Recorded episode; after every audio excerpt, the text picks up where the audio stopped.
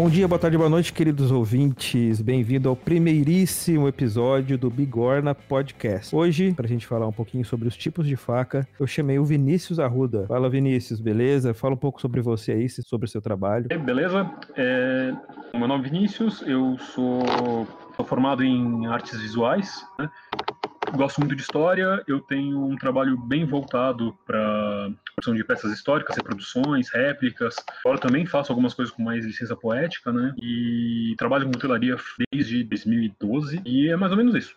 Beleza. E tem também aqui o Sixel. Fala aí, Sixel, um pouquinho da sua história na cutelaria. Bom, é Oswaldo Sixel, né? O pessoal me conhece por Sixel, é o meu sobrenome. Eu sou servidor público, né? A cutelaria para mim ainda é um hobby. Estou é, aí dentro da arte desde 2011, quase completando aí 10 anos. E gosto muito de estudar, de ler né, sobre o assunto, não só é, os estilos nossos aqui brasileiros, né, Aurelana, Sorocabana, mas em geral, né, sou apaixonado por lâminas e estou aí, quando dá tempo a gente está brincando um pouquinho, estudando sempre. E para ajudar no host aqui do episódio e para fazer o papel do leigo aqui, fazer pergunta e tirar todas as dúvidas, tem o Werther, fala aí, Werther. Tudo bem, Felipe? Como é que você tá? Boa noite. Boa noite, Vinícius. Boa noite, Sixel.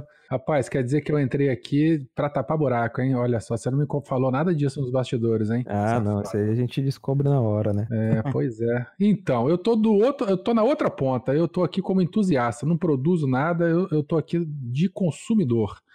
É, sempre me interessei pelo assunto. Eu tenho aquela clássica história de, de menino criado fora de casa. Fui escoteiro, fui sênior, sempre andei no mato, sempre brinquei, brincava com faca, com facão, ia para tirar as férias na fazenda lá do, do, tio do vô e passava o dia inteiro fora, sempre tava com a lâmina do meu lado. E é isso, eu tô aqui. Obrigado pelo convite, obrigado aí por me aproximar dos dois mestres aí, coteleiros. e vamos lá, vamos conversar de faca. Mestre é quem tem mestrado.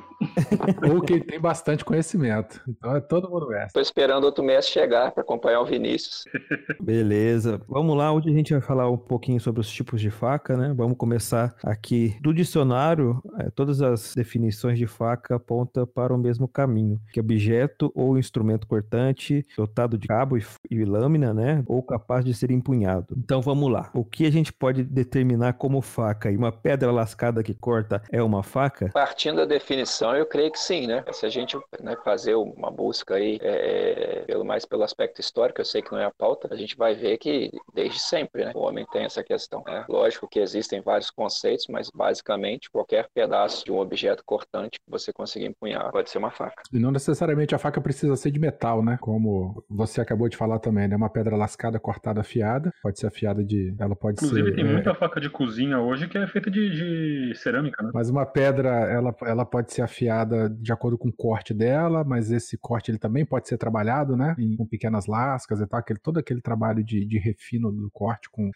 uma manta de couro e um chifre de cervo lá, fazendo aquelas pequenos dentinhos em volta. Então, é tudo faca mesmo, cara. Conseguiu manusear. É, é, se você tem um manuseio, o controle da, da peça, né, e utiliza ela para cortar, é, para mim é faca. É, eu acho que é um dos, é, se não é um dos primeiros instrumentos que o homem fez, né? E tem tem várias peças em museus aí que você consegue ver que são de pedras, de obsidianas, que são as rochas vulcões, que ela ela devido ao aspecto laminar dela dela, você consegue tirar lascas mesmo. Então ela fica extremamente afiada, apesar de ser extremamente quebradiça. Então, às vezes, você for tentar fazer um entalhe, alguma coisa com ela, algo que dê um impacto maior, ela quebra, mas ela é super cortante, tipo vidro mesmo, né? O vidro você consegue cortar com ele, mas ele é frágil, você não consegue fazer um, um trabalho de mais impacto com ele. Uma coisa que você consegue fazer com aço, por exemplo, com outros tipos de metais que vieram mais depois na história. Mas isso será um episódio episódio à parte, hoje a gente vai falar sobre facas. Só um adendo, né?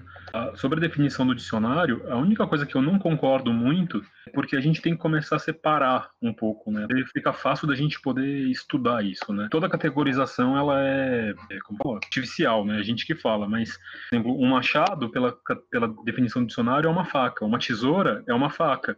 Um barbeador é uma faca. Não deixa de ser. Só que no momento que você joga tudo na mesma, mesma definição, fica confuso para a gente começar a saber o que que, por que que um machado não é uma faca ou por que que uma faca também não é um machado, né? Eu acho que assim, é bom bem saber que que a definição ela abrange tudo, é legal, só que toma cuidado com, com essa coisa muito generalista, assim, sabe? Legal, legal. Vamos falar disso então. É, hoje a gente vai falar sobre quatro tipos de faca só. E por que, que a gente não vai falar sobre alguns outros tipos que se encaixariam nesse, é, nessa definição do dicionário? Poderia, pela definição, ser denominado faca, mas não é. é vamos falar um pouco então sobre o que a gente estava falando antes de gravar aqui, sobre as denominações, de onde veio a palavra e de onde que vieram os termos. Você pode falar um pouco para a gente, Vinícius, sobre, sobre essa história da palavra cutelaria? Então, é, a palavra cutelo, né, do português, ela é especificamente voltada para um tipo de faca, né, que é aquela faca de açougueiro, né?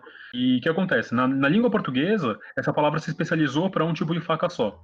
Em outras línguas latinas, né, no italiano, coltello significa qualquer faca, ou então no espanhol, cuchillo significa qualquer faca, né? E na língua portuguesa a gente, a gente se apropriou dessa palavra faca, né? E não é de origem latina, e ela passou a designar qualquer faca no geral, né? O cutelo ficou especializado numa faca só. Então, que antes disso acontecer, a palavra cuteleiro já existia, né? Então, você tem uma tradição de uma palavra seguindo, sabe? Por exemplo, cuchilleiro é, no, no espanhol, né? E que cuteleiro no português, e ao mesmo tempo a palavra cutelo passa a significar só é, um tipo de faca e a palavra faca fica mais geral, né? E aí a gente conversou também aqui nos bastidores, antes de começar esse programa, é, do cuteleiro e aquela outra expressão também bastante conhecida, gente, aqui no, no, Brasil a gente fala, bom, enfim, o pessoal fala do ferreiro ou do black, blacksmith, blacksmith, eu não lembro, realmente eu não lembro se foi você ou se foi o Sixel que definiu direitinho é, é, o que que é o, o ferreiro ou o blacksmith e ou por que que tem esse nome. É, então, é, o ferreiro, no caso, quem trabalha com ferro, e o blacksmith, no caso, é tam, também, porque ferro, quando você trabalha com ele, ele solta aquela carepa preta, né, quando você trabalha com ele a quente. A oxidação do ferro também fica mais escura, né, o ferro, quando ele vai ficando mais velho, ele cria uma pátina escura, uma pátina preta. Então, o ferro é o metal preto. Então, por isso que o blacksmith era o cara que trabalhava com ferro, né, porque é o metal preto. Porque o silversmith, é, ou então o goldsmith, eles, eles têm o nome do metal que eles trabalham, né. E tem uma, uma curiosidade também, que é o... Depois da Revolução Industrial na Inglaterra e tal, você começa a chamar quem dá o polimento no ferro de whitesmith. Então é o cara que termina tudo e deixa o metal branco de novo, né, claro. Também pode ter a ver, é, tem algumas pessoas que também sugerem que o termo pode ter a ver porque o blacksmith tá sempre sujo de carvão. é, é, eu já é ouvi, eu já ouvi essa definição. E até por trabalhar em ambientes escuros também, né? O ferreiro, por trabalhar com aquela temperatura do metal e tal, e buscar sempre um local mais escuro, tem algumas coisas a respeito também. Aí, olha só, uma pergunta de, de orelha mesmo, que, enfim, eu não, como eu falei, eu só, eu só tô na parte do consumidor. Lá no, no filme, ou na, documentário, ou no registro histórico, que tem aquele cara lá da vila que ele faz a ferradura, ele produz o prego, mas ele também faz a lâmina, a lâmina para agricultura, ou a, ou a, espada. Ele entra, é o quê? É ferreiro ou é, ou é cuteleiro? O cara é o quê da vila? É o faz tudo? Dá pra, pra... Então, esse cara é o ferreiro. Uh, blacksmith é ferreiro. O cara que só faz lâmina, ele é, em inglês hoje é bladesmith, que é outra coisa. Mais ou menos como você pegar um, um biólogo, né, que é o termo geral. Mas você tem o mastozoólogo de um lado, que é o cara que só trabalha estudando mamífero.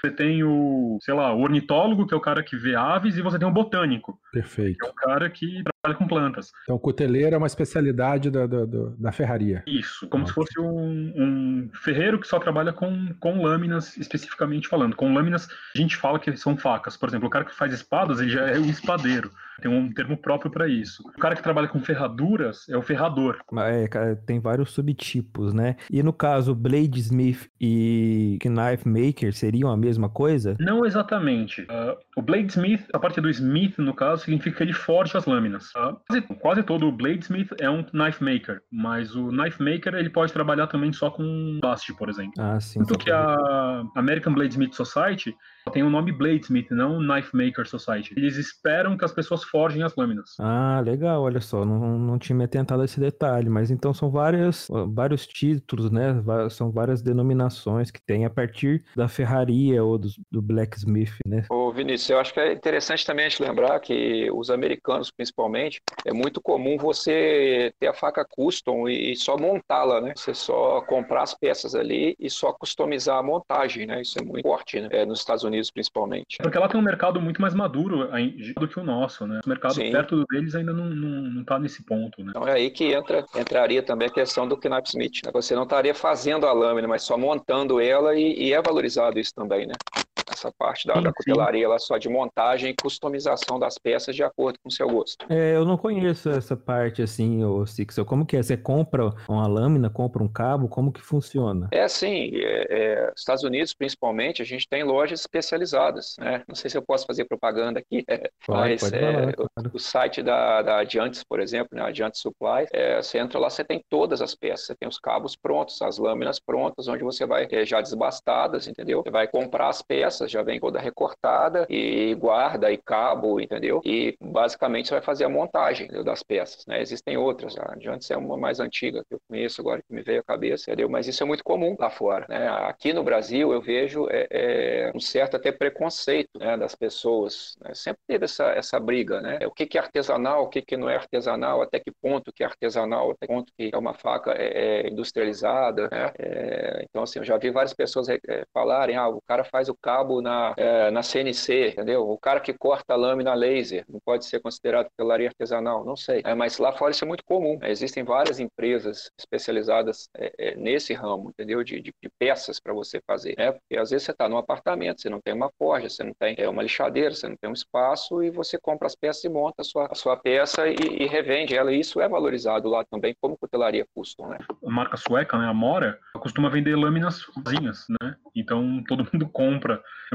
muito comum nesse pessoal de bushcraft, sobrevivencialismo, eles compram muito dessas lâminas para fazer o próprio cabo. Isso é bem comum lá fora e aqui no Brasil é um pouquinho também, ah, principalmente da mora, né? Porque existe uma febre sobre ela. Mas é interessante. como é que começou esse negócio aí, né? Com aquele desafio em dose dupla lá, com o COD. o COD Landing lá, que ele tem o, aquela mora penduradinha no pescoço dele lá. É, então, é, o pessoal gosta muito da mora aqui, né? Então é, é uma exceção a essa regra que o Sixel falou, mas existe bastante mesmo esse preconceito. Mas é uma questão também, termo, né? Pelaria acaba englobando isso. Agora, bladesmithing não engloba isso. Agora, knife making engloba, sabe? Então, é, é, termos eles são meio bagunçados. Assim. No total, no final das contas, é, chega uma hora que os termos começam a se mesclar. Então, de repente, você vai ter alguém que se chama de bladesmith lá fora que não forja, sabe? Então, é causa da, ficando mais comum. Né? Então, o, a pessoa que pega aquele. A, a, não é o lingote, né? Mas compra aquela tira de ferro e, e faz o contorno da, da faca vai no, no, no, na esmerilhadeira e desbasta, mas depois faz o trabalho de afiação, tratamento do aço, cabo e tal. É, o, é, o, é um cuteleiro também? Acho que seria, entraria aí no knife maker, mas não bladesmithing, né? Mas, Porque assim, ele não forja, né? É, não forja, mas ele... Ele tempera, mas não forja. É, não Basicamente, é meio... ele é um knife maker, ele não é um bladesmith, pelo menos não naquele caso, né? Porque ele pode fazer as duas coisas. Sim. Agora, em português, ele também é cuteleiro, que ele tá fazendo faca. É, é, por exemplo, tem, tem muito mestre da ABS que, fe, que fez peça de Damasco só para passar no teste, né? Fez a peça de Damasco, ou faz assim, a uma vez ou outra, mas o forte dele é fazer peças de carbono mesmo. Sim, sim. Explica o que é ABS, ô, ô, ô, Felipe. A ABS é, uma, é a American Bladesmith Society, né? A, a, associação mais conhecida do mundo de, nesse ramo de cutelaria. Se alguém quiser complementar um pouco sobre a ABS. Mas o Vinícius fala bastante disso num vídeo dele, que eu vou deixar no link aí, que é, é Cutelarias, o, o, nome do vídeo, né? Cutelarias no plural mesmo. E ele fala sobre isso, sobre os tipos de cutelarias que existem. Eu ia só comentar, né, que o, o teste de, de Journeyman, por exemplo, ele nem exige a faca forjada, né? É, na ABS, é só a questão do teste de, de master, que você tem que apresentar a peça em damasco, que seria forjada. É, tem, assim, são muitos e muitos pontos aí que você precisa pensar, né, na hora de denominar alguma pessoa, alguma coisa. Então você tá meio que tudo junto, misturado. Cuteleiro é uma boa palavra que tá todo mundo aí junto. Né? Sim, na prática, é, é, quase impossível você pegar uma, uma faca, uma faca de carbono, carbono mais simples, assim. Você pega duas facas, uma forjada e uma desbastada, é quase impossível de você saber qual que é qual. Precisar de algumas análises para isso, e mesmo assim ainda é complicado. Se você não tiver uma análise muito, muito boa, você não tem como descobrir. Muito então, bom. Então, para termos práticos mesmo, é tudo cuteleiro. é mais é, Em fácil. português a gente facilita. Em português, né? Vamos facilitar, tudo cuteleiro e, e pronto. Com certeza, com certeza.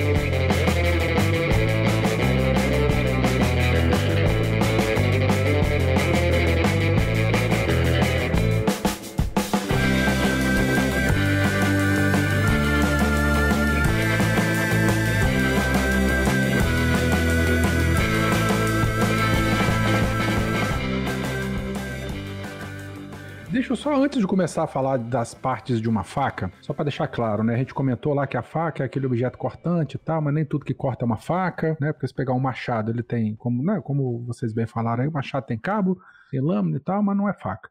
É, apesar da forma muito parecida, um punhal e uma adaga, elas também são facas ou não? É, sim. É, na verdade, eu queria até pontuar bem isso, que aqui a gente vai falar sobre alguns, né, dos, alguns tipos de facas, até porque esse termo engloba aí espada, adaga, machado, tesouro, e a gente não vai falar sobre isso, então é, vai ter um, vão ter episódios especiais sobre outros tipos de faca, a gente vai falar isso, então quem souber um pouco aí sobre a diferença de punhal e adaga. Não sei se existe punhal fora do Brasil, se é uma coisa mais brasileira, o punhal. É, você sabe me dizer alguma coisa, ou Vinícius, ou Six? É que isso assim depende muito de terminologia. É, e depende às vezes de região. Às vezes o punhal num lugar é uma adaga no outro. É, e é bizarro mesmo. Por exemplo, tem uma, um tipo de faca que chama adaga mediterrânica. E ela parece uma faca gaúcha. Ela não tem dois gumes. Chama de adaga. Então, porque tradicionalmente uma adaga ela tem os dois gumes, né? É uma faca assimétrica que corta para os dois lados. Então, a definição de adaga seria uma faca que corta para os dois lados, não necessariamente simétrica. Porque existem algumas, por exemplo, alguns, é, aquele a Cris, sabe, que é toda, ela é toda é uma é, serpente, né? É, ela é toda ondulada, né? Ondulada, sim. E ela pode ter gume para os dois lados. Então, você vê algumas adagas que, que são curvas. Ela tem um, um gume mais curto, no caso, né? Porque ela é mais é, o gume de dentro, mas ela tem gume do lado de fora. Então, não necessariamente simétrica.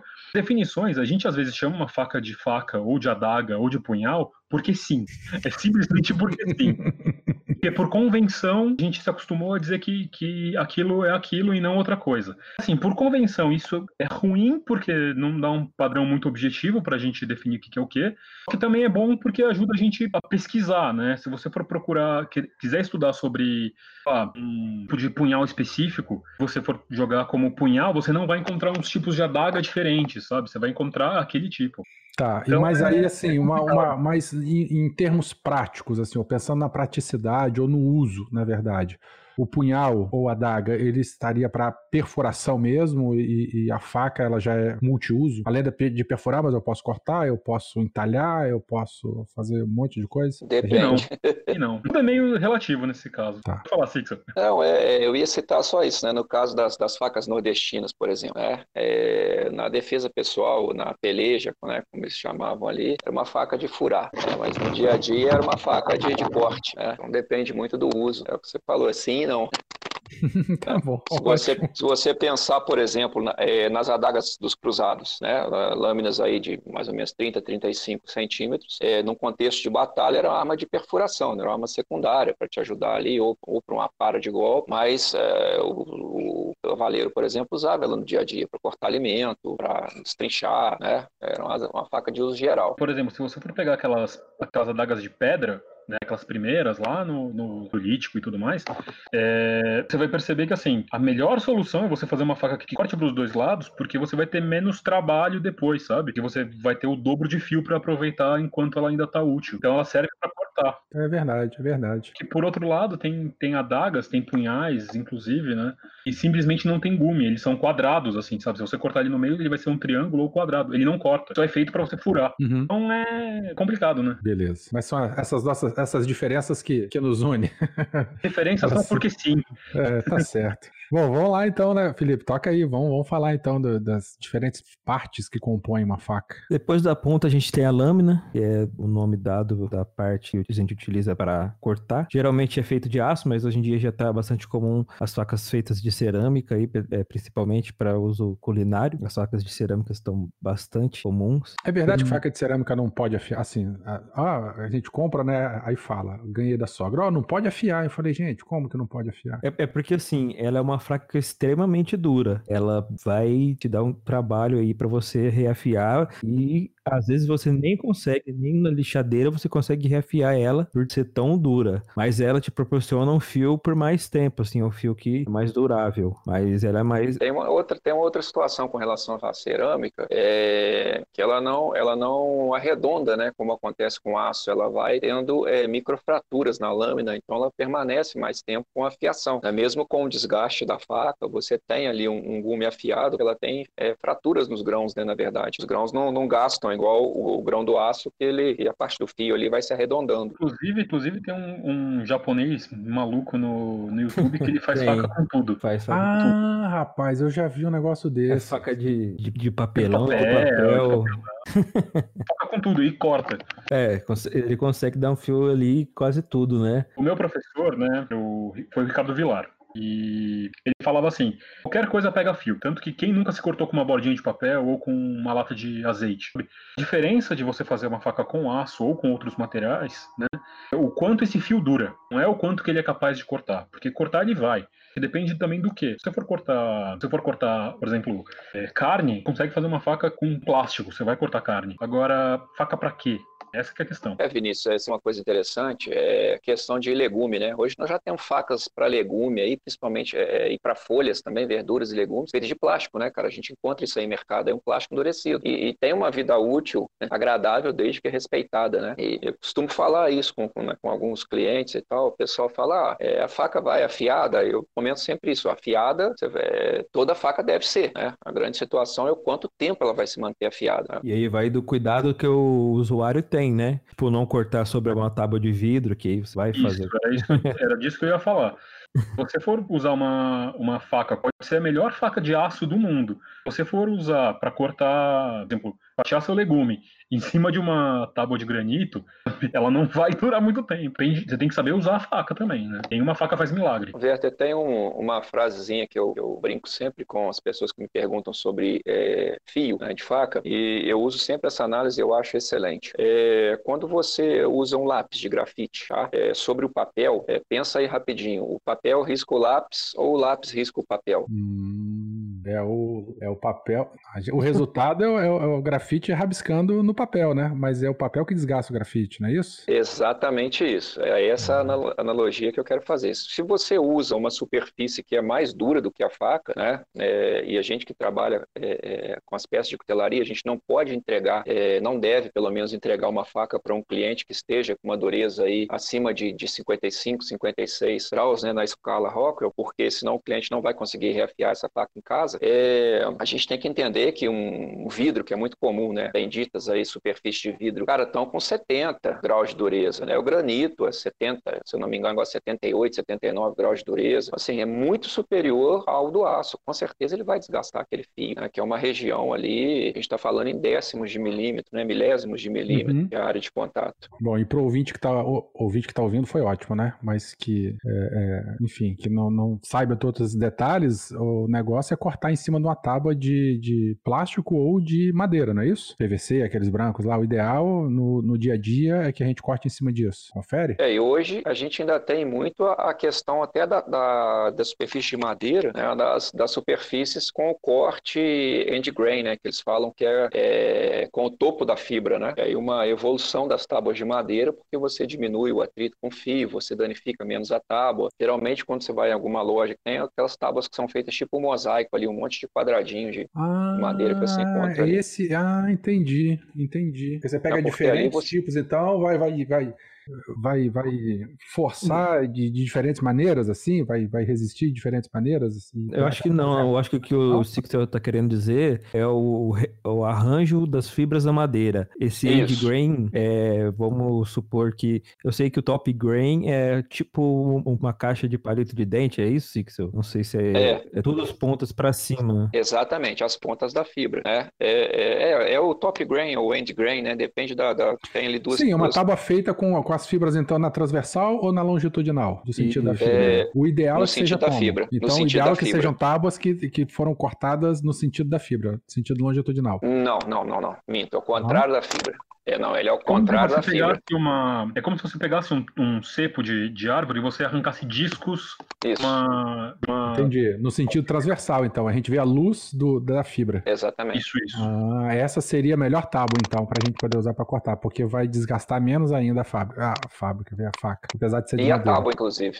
E a tábua também, você tem um desgaste menor na tábua, porque você, Entendi. na verdade, você não está rompendo as fibras na, na, na hora do corte. Você só afasta e ela tem uma, uma chance grande de que essa fibra volte ao, ao ponto inicial dela. Entendi. Pô, que Ela legal. sofre uma dilatação, mas logo volta, né? Inclusive, é, que nem quando, quem trabalha com gravura de madeira, né? Tipo xilogravura, essas coisas, cordel. é, quando você corta a madeira, uma gravura de topo, quando você faz exa- você corta a madeira exatamente nesse sentido que o Sixel explicou. Você faz a gravura ali em cima. E o desenho fica muito mais nítido, porque você não tem aqueles veios da fibra e ele não tem a chance de, de rachar com, conforme você vai entalhando. É justamente a- ali, pegando de topo, você tá com tudo que tá mais ou menos igual, sabe? Então você não tem uma diferença. Claro, você vai ter diferença, cerne é mais duro do que, do que o lado de fora, né? Aham. Só que mesmo assim, é, se você for pegar um pedaço desses, principalmente que nem o Sixel falou, você pega e faz tipo de um xadrez, um mosaico com aquilo, você escolhe as partes mais macias ali, ou então mais duras, né? E você tem a tábua inteira por igual.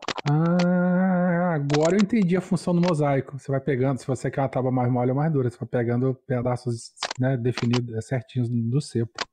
Eu só vou fazer um contraponto nisso que você falou. Em compensação, a galera que trabalha com laminado, né, corta, pega as tábuas no sentido longitudinal da madeira, pra tentar fazer. Para ganhar resistência. É, isso aí, isso aí. Porra, que massa. Legal pra caramba. Porque de um sentido você vai ter resistência à abrasão e do outro você vai ter resistência à torção, né? Então, Uhum, uhum, legal. Bom, continuando aí, a gente tem o dorso, que é a região oposta ao fio. Eu coloquei aqui na pauta que eh, o local onde É, algumas eu, eu pessoas senti uma provocação aí. Por que, que não pode ter um serrilhado no dorso pra cortar corda, por exemplo? Pode ter, Fala né, eu mim. acho, mas eu, assim, eu acho que é pouco eficiente ter um serrilhado e uma faca. Nossa, mãe. Eu, eu adoro. Eu, eu, eu A corda você corta com, com, com fio da faca, ué. Você não Ah, cara, eu com- tiro pra mim com faca de mergulho. As facas de mergulho que eu tive, que eu precisei usar, é, é para cortar corda, inclusive, né? Quando eu tava debaixo d'água lá. Que usava a lâmina, não cortava essa porqueira, cara. Aí eu É. usava o serrilhado do dorso e fazia esforço nenhum pra poder cortar. Eu gosto de serrilhado no dorso. Vinícius Six, dá a opinião de vocês aí sobre. Inclusive a faca do ramo tem serrilhado no dorso, cara. Como é que pode ser uma coisa ruim? Fala pra mim. Pô, Eu acho pouquíssimo eficiente. eu acho que do modelo da faca, do uso da faca e o quanto, o quão bem feito esse serrilhado é, porque também varia disso, né? É mais fácil, pelo menos do meu ponto de vista, né? É mais fácil você afiar um- o gume da lâmina do que um serrilhado depois, sabe? Mas só se levar um serrote daqueles que dobram, que fica pequenininho, e você tem uma área de serrilhado muito maior. Depende, depende bastante. Depende. Tudo depende. É, deixa eu fazer uma, uma aspas aqui, né? A- a- o serrilhado da faca do Rambo, ele não serve como serrote, não, tá? É, eu penso o seguinte, para tudo tem uma ferramenta né, específica. E do meu ponto de vista, faço por aí com o Felipe, é mais fácil você levar um serrote, porque se você danificar o serrote, você ainda tem a lâmina. Né? Ou vice-versa. Se você danificar a lâmina, você ainda tem o serrote. Quando você começa a agregar tudo numa peça só, o risco de você perder todas as ferramentas de uma vez é muito grande. Né? Pensa você, não tá descendo um, um rio aí, por exemplo, e a faca cai no rio, perdeu tudo, entendeu? Mas se você tiver um serrote dobrável na mochila, você ainda tem. né? Então, ferramenta nunca é demais. Isso é a implicância do, do Felipe comigo, porque eu encomendei a faca com ele, eu queria, eu queria uma. Não, eu tinha uma aqui que eu queria colocar uns dentes no dorso lá, ele não fez de jeito nenhum esse safado. aí. Eu arrumei, depois eu arrumei uma que já tinha isso. Mas a minha experiência é justamente por isso, para cor- cortar corda debaixo d'água. Corda, linha de pesca, essas coisas todas. Porque o, o sal, infelizmente, ele agride demais a, a- a faca e perdia muito fio. E eu precisava muito, precisei várias vezes. E aí só, só com. Às vezes a, a gente descia com faca de, de cortar pão mesmo, sabe? Aquela. Com a faca normal mesmo, de, de essas maiores assim, de, de cortar pau, para poder usar a serra e, e cortar as, as, os nylons lá debaixo d'água. Tem a questão que você não vai mergulhar com serrote, né? É, claro, claro. Então, assim, depende. Eu acho que tem como você fazer isso ser bem feito. Depende da faca, né? É, num geral, eu acho que é uma. Que nem você colocar, sei lá, seis rodas num carro, sabe? Não precisa. Mas, de repente, você vai precisar. Você vai andar num tipo de terreno que seis rodas seja melhor, sabe? Então, por quê, né? Entendi. O, o Sixel, só de curiosidade que você falou aí, eu não, eu não sei se você falou brincando ou falou sério. Você falou que os dentes na do dente, eu não sei como é que é o nome técnico disso aí também, não. No doce da faca do Rambo não é para aquilo. Existe algum uso na prática para aquele tipo de, de, de- sei lá, a- a- essa situação de dentes no dorso da, da faca que não seja para cortar alguma coisa assim? Olha, na, naquela situação específica, né, na faca de combate, que é a faca do Rambo, é, eu falei porque assim, eu já tive réplicas né, em, mão, em mãos e ele não tem travamento, né, então ele, ele não funcionaria como serrote. Tá? É, pelo desenho da faca, a única função que eu vejo para aquilo é infligir mais dano. Né, porque ela é Ah, uma entendi. faca, ela é uma faca, uma fighter, né, uma faca de briga, uma faca Uhum. tática. né, então seria ali para infligir mais dano aquele serrilhado, porque Ou nas um réplicas, pão italiano. é, com certeza. Porque, assim, como o Vinícius comentou, é, a serra ou o serrilhado, ele tem que ser bem feito, né? Ele tem que ter uma função específica. Hoje mesmo, eu acho que o Felipe também teve a oportunidade, a gente recebeu no, no grupo WhatsApp, um amigo cuteleiro aqui de Minas Gerais, é, fez um serrilhado funcional do dorso de uma faca, né? Então, com travamento e tal, que era né, 25 centímetros de comprimento, era realmente um serrote, né? É, mas como o Vinícius falou, extremamente bem feito e com uma função clara. O né? travamento Existem. que você fala é, o- é o dente, cada um virado pro lado um pouquinho, justamente para ele poder cortar nos dois sentidos? Isso, exatamente, exatamente, como serrote. Cada um para um lado. Na faca você não, você não vira ele, né? Você desbasta de um, um dente de um lado e outro dente do outro para fazer isso. Isso. É, é, tem um- uma faca clássica aí de, de, de, de mato, né? Aquela, eu não lembro a marca agora, se eu não me engano, se é a Cold Steel que faz. Ela é aquela lâmina bem clássica, mesmo tipo facão Tramontina e com uma serra no dorso todo, né? Que é uma serra muito funcional. A gente tem que ter esse cuidado, né? Porque às vezes a gente vê pessoas que, que põem serrilhado no dorso só para enfeitar. E, e aí quando o cliente vai usar, ele vai passar raiva, né? Acha que vai cortar uma cepa, né? Uma tora Sim. com aquela serrilhada e acaba se tadinho. E você imagina a decepção do cara se ele só descobre isso numa situação onde ele precisa. Né? Esse é o problema. Imagina o seu caso no mergulho a 10 metros de profundidade, preso num, num cabo ali, vai pegar uma, uma faca para te soltar lá de baixo a- as- todos os dentes são redondos e sem afiação. É, né? Você vai roer a corda, mas não vai conseguir cortá-la com a faca. saber que eu nunca passei por isso, mas Pois é. imagino o Pois é. desespero. Sim, sim.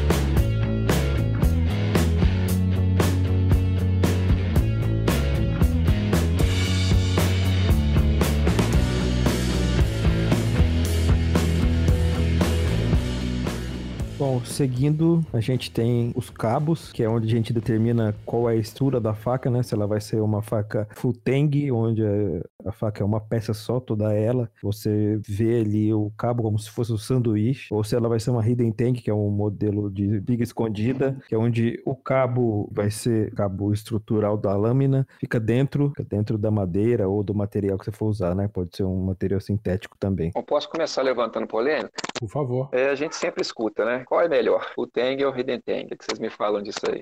Ah, não sei não, cara. Eu, eu não tenho a mínima ideia, não. Eu tenho dos dois tipos aqui, pra mim, tanto faz. Eu acho que assim, vai depender muito da faca que você tá falando. Faca muito grande, você faz um ring. É, uma faca, por exemplo, pra bater em coisas, tipo um, um facão grande assim pra você abrir, abrir trilha, abrir.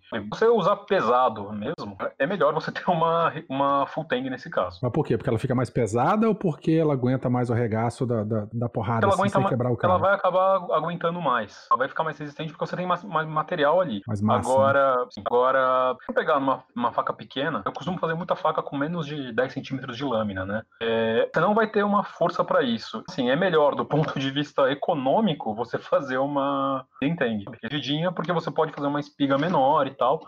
Assim, é que nem você precisa destruir o mundo 70 ou 71 vezes. Mas só tá bom, sabe? Então, se você fizer um negócio é, muito, muito, muito cheio de resistência ali, tá chovendo no molhado, sabe? Precisa. Mas uma faca Hidden Tank bem feita também não vai, não vai te trazer problema, sabe? Varia muito. Eu acho que é muito também questão de gosto. E tenho amigos meus que, os amigos meus, olham uma faca Hidden Tang eles não confiam naquilo. Simplesmente não confiam, porque nunca fizeram. Eles gostam de fazer full tang porque eles estão acostumados e eles acham que aquilo ali vai ser muito mais resistente. Vai, só que às vezes é uma resistência extra que você não precisa. Material, é, eu, às vezes você tá deixando a vaca mais pesada. É, eu, eu acho, ô, Vinícius, é, que a questão é, das pessoas não confiarem nas, nas Hidden Tangs, né, isso foi muito criado também pelo, pelo comércio, em geral, pelas indústrias né, da cutelaria, e usam a Hidden Tang, cara, para economizar material, né? E você Aí pega algumas facas... faca de, de menor qualidade? É, porque você pega algumas industrializadas que, que tem ali 2 centímetros de espiga, cara, entendeu? Então, assim, 2, 3 centímetros de espiga e que qualquer esforço de alavanca que você faça com a faca, mesmo que seja um esforço que a faca teria que suportar, né? Você pega, por exemplo, faca de carne aí que tem tem 3 centímetros de espiga, cara, entendeu? Então, se você faz um esforço maior com a ponta, você faz uma alavanca ali, ela solta do cabo. É, é, vou voltar na faca do Rambo, né? É, aquela faca que popularizou aí é, na época nenhuma, do né? Rambo. né? Porque o cabo é, é, é oco, né? Sim, o cabo oco, exatamente. Dentro, é. Exatamente. Então, assim, eu acho que isso que criou esse mito, né, de que as hidden tanks são mais fracas e tal, é porque realmente dá para você economizar muito material em comparação com uma full tank. Né? Você vai fazer, você trabalhando mal, tá? Deixe bem claro, você trabalhando mal. É, normalmente ali você usa a espiga, pelo menos eu faço, com, com no mínimo aí 3 quartos do, do, do, comprimento do cabo, né, para você ter uma segurança. Eu acho que, que o Vinícius deve usar isso também, é o que eu aprendi com os, com os grandes cuteleiros, né? Você tem espiga pelo menos dentro da, da mais da metade da mão, né, é, dentro do cabo. Mas se você for, quiser economizar material, isso a gente está falando em nível de indústria, a gente vai tirar 3 centímetros de aço em cada faca, né, para quem produz 1.500, 2.000 peças por dia, né, calcula aí. Só que, né, e aí você, você tem é, é, é o material material de baixa qualidade que acaba criando esse mito, né, no, no, leigo, por exemplo, que uma é mais fraca que a outra, como o Vinícius falou. Amigos deles simplesmente não acreditam que é possível. É, eu fiz um batone numa, numa faca, a faca do Bear Grylls. Ai, que vergonha falando isso. Eu arrebentei o cabo dela. Aquilo lá acho que era falso, viu? Aquela faca eu tenho certeza que era. Eu tenho certeza que era. Porque é. com, com, quatro porradas no dorso dela, o, o, aconteceu justamente isso. O cabo abriu e ficou só a lâmina solta é. assim. Eu fui ver, era um termoplástico lá, que, ah, um nojo de, de coisa. Obviamente que nós estamos uhum. falando de coisa industrial e com uma chance muito grande de ser falsificado, óbvio, né? Aí eu, pelo Mas, que eu vi, é... é, aí eu inclusive mandei pro Felipe lá, ele botou um cabo de madeira lá, deixou um pouquinho mais, mais mais estável, eu dei pro meu filho, porque teve que comer um pedaço mais, né? Teve que colocar uma, um cabo menor um pouco. E aí cabe na mão dele, não cabe na minha. Mas eu senti isso aí, isso aí na pele. É, foi num, acho que uma das primeiras que eu fiz. Foi, isso aí. Isso aí. Assim, é, uma vez eu fiz uma faca, ela, ela, tinha uns 40 centímetros no total, né? 35, 40 centímetros. E espiga ia até bem fundo no, no cabo. Não faço full tang, né? Bem raro fazer alguma full tang. Mas é bem fundo, só que uso madeira, né? Madeira não vem com um selo de qualidade da natureza, sabe? Uma vez o, a madeira quebrou. Eu não uso com um amigo meu usando. Então pode acontecer. A full tang isso não teria acontecido. Por outro lado, você, por algum motivo, não é que facas sejam feitas para isso, tá? Se você, por algum motivo, é mexendo em algum lugar que tem fiação com uma faca e você precisa cortar algum fio, é um fio energizado, um fio com, com é, pouca energia ali, né, no caso, né, não passando alta tensão, alguma coisa do gênero. Uh, se você tiver uma, uma full tank, você vai levar um puto no choque. É, você poderia evitar. Então, assim, é, claro, vai depender muito de uso, né? Depender bastante do que, que você vai fazer com a sua faca. Mas, em geral, óbvio que uma full tang é mais resistente. Mas também não, é, não significa que uma faca hidden tang não seja. Que foram usadas durante milênios aí, é, facas de bronze com, com espiga escondida, facas de ferro com espiga escondida, facas de aço com escondida. Se faz até hoje, se fosse ruim, seria de, de uso, sabe? Então, ah, você tem que respeitar o uso da faca. É, tem aquele caso do Futeng que faz vários furos no, no, no, tang, né? No, no, cabo da faca, faz vários furos para diminuir peso, para conseguir uma melhor pega da cola. E a gente vai falar que aquilo não diminui a resistência? Sim, diminui, mas é qual quanto diminui? É o tanto para você quebrar uma faca? Muito provavelmente é, então. não, né? É, então, é, tem não coisa que o pessoal às vezes faz superdimensionado ou, ou subdimensionado. Na prática, Sim, 99% dos casos não vai fazer diferença nenhuma. Porque, claro, que se você for, for falar com aquele 1%, faz toda a diferença. Ah, mas aí também a gente pode ter duas facas também, né? E, é, então. Ponto, né? E aí é. uma acaba suprindo o, o, defeito da outra, e com duas no mínimo você está bem servido para qualquer situação. Né? Ô, Werther, é, é, eu acho o seguinte: eu, eu acho que você deve ter uma faca para cada situação, entendeu? Eu, também, é, eu também acho. Eu acho que a grande, a grande questão com relação à durabilidade de qualquer equipamento, né? Aqui especificamente da faca, é você usar ela para aquilo que ela foi projetada.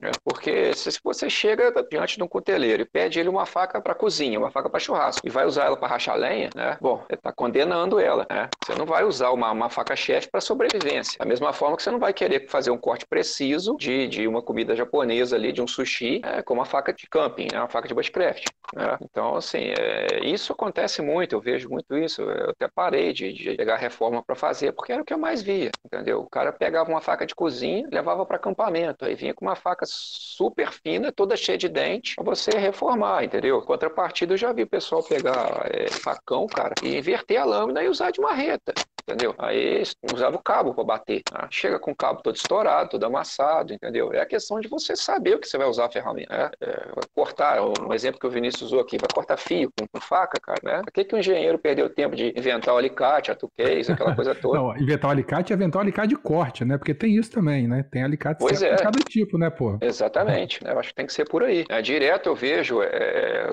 principalmente quem está começando na cutelaria agora, eu acho o máximo isso. É, nesses grupos de WhatsApp a gente vê, ah, fiz uma faca chefe, mas os últimos 5 centímetros do fio eu deixei o fio mais rombudo porque pode cortar prego. Cara, por, por quê? Para quê, né? Entendeu? Por que, que eu vou fazer uma faca de cozinha? Né? Quem lida com cozinha, eu gosto muito de cozinha, sabe que o, o terço final da lâmina ali você usa demais para cortes precisos, né? Para um tempero, uma coisa ali, né? É, eu vou deixar mais rombudo, pois se eu pegar uma faca dessa, eu vou ficar muito bravo, cara. Pô, comprar uma faca de cozinha, uma faca chefe, você me deu um facão, né? Então, assim, a gente tem que estar muito ciente do uso da faca, né? Vai interferir na estrutura como um todo.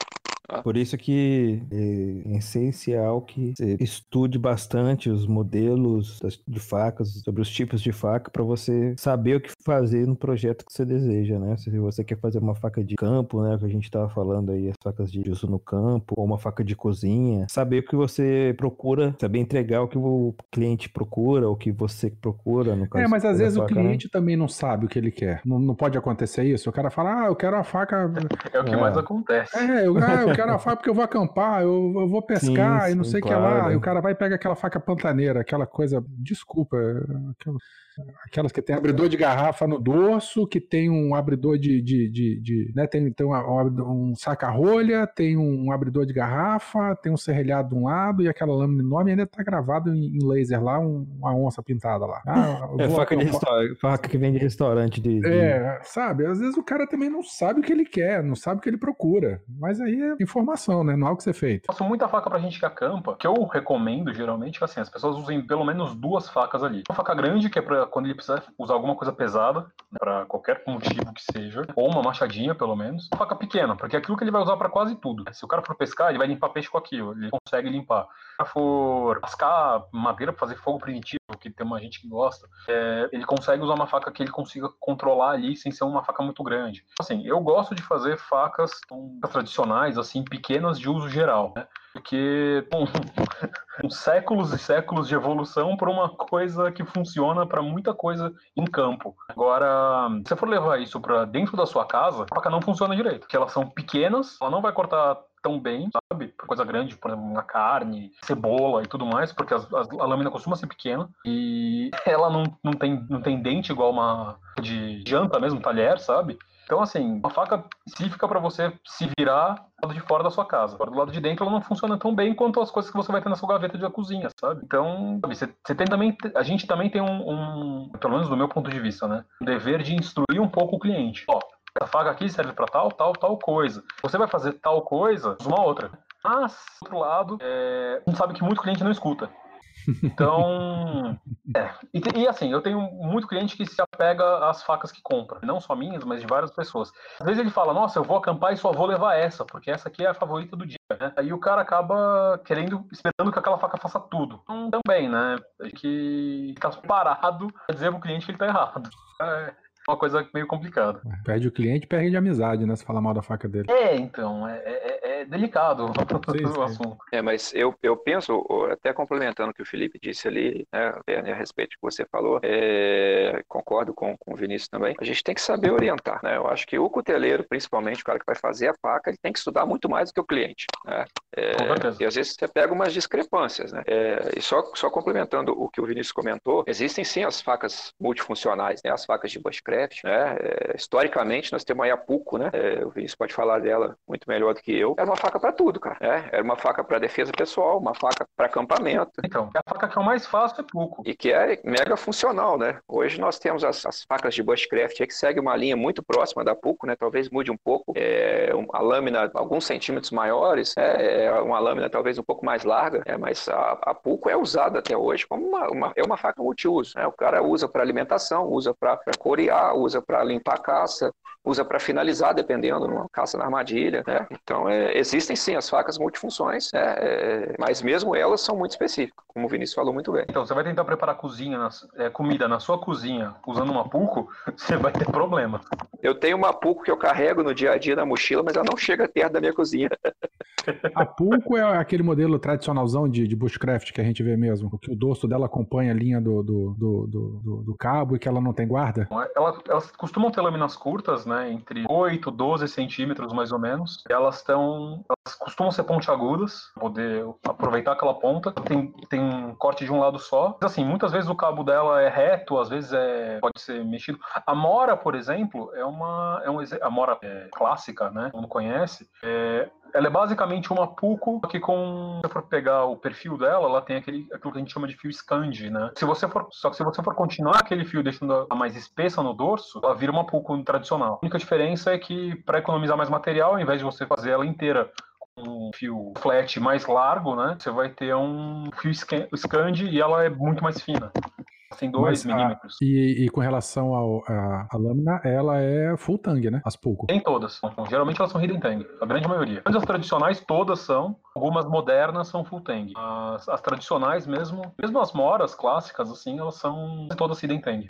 É, isso vem, Vinícius, acho que até pela dificuldade que eles tinham para trabalhar madeira, né? Por causa de maquinário, né? A ausência de maquinário, na verdade, né? Não só a madeira, é... é, pelo aço mesmo. Sim. Isso era caro, então se você conseguir uma espiguinha ali, melhor, né? Mas assim, aí tem uma, uma coisa que as pessoas às vezes não se atentam muito a pouco, né? Puco não é uma faca para você ser usada sozinha. O lapão lá que usa Puco, ele tem do lado uma tal de leuco, e é um machetezinho, sabe? É uma faca maior. Porque tem gente que fala, ah, não, mas a Puco é multiuso, elas usam elas há séculos, então é perfeita. É, mas ela tem uma irmã mais velha, sabe? Maior. Vai aguentar o tranco que a, que a pequena não aguenta. Então também é um mito você ter uma faca multiuso que faça tudo. Ela faz muitas coisas, mas não necessariamente todas as coisas. É o exemplo que você usou, né? Pra questão do bushcraft, né? Você tem uma faca de bushcraft, você tem o um facão ou o um machado, que é, é, a sua linha de frente ali. E é interessante, a gente né, pensa nos nórdicos, né? Você comentou, eles tinham a Puco, mas tinha uma sax ali do lado. Né? É que a sax, já é uma outra coisa, né? Tudo a pouco para os lapões, especificamente, né? A leuco. Sax é uma arma, né? É uma arma de guerra. Ela não é necessariamente uma faca de uso. Ela é focada para uso bélico. Tem muita confusão sobre isso. Mas, enfim, isso também dá pano para manga para um capítulo inteiro.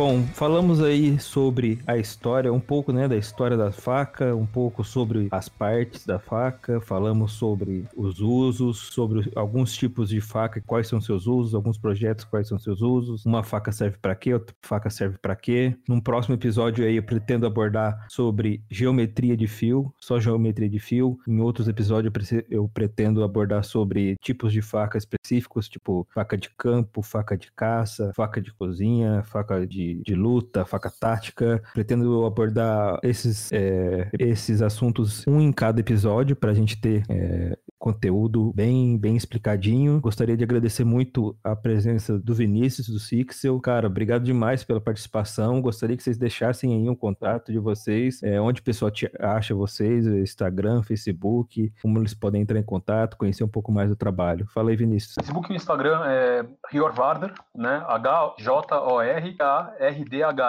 Se eu letrar, senão vocês não conseguirem achar mesmo. Ah, ele vai botar, escrever isso tudo aí na, na postagem do episódio. vai estar tá tudo aqui embaixo. Então, eu tenho, eu tenho meu canal do YouTube também. Beleza. Sixel, onde o pessoal te acha, onde que eles conhecem um pouco mais do seu trabalho? Bom, vou aí nas redes sociais, tanto Facebook, Instagram, Oswaldo Sixel, né, e uma página específica no Face, que é o Sixel Galeria Artesanal. A gente tem alguma coisa do meu trabalho ali à disposição, beleza? E você, Werther, onde o pessoal te encontra? Não, não precisa me encontrar não, cara, que eu não sou especialista em faca, não.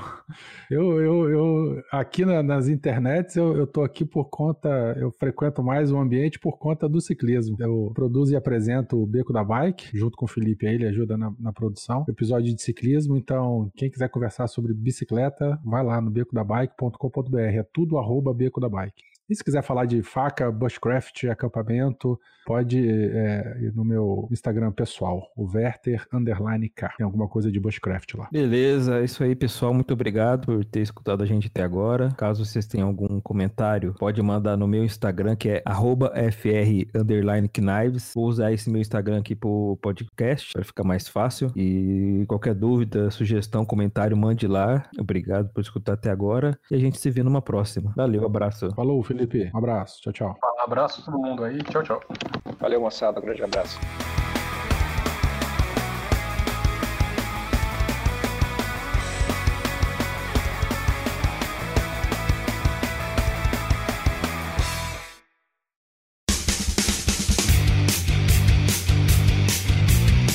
Cortes, edição de podcast.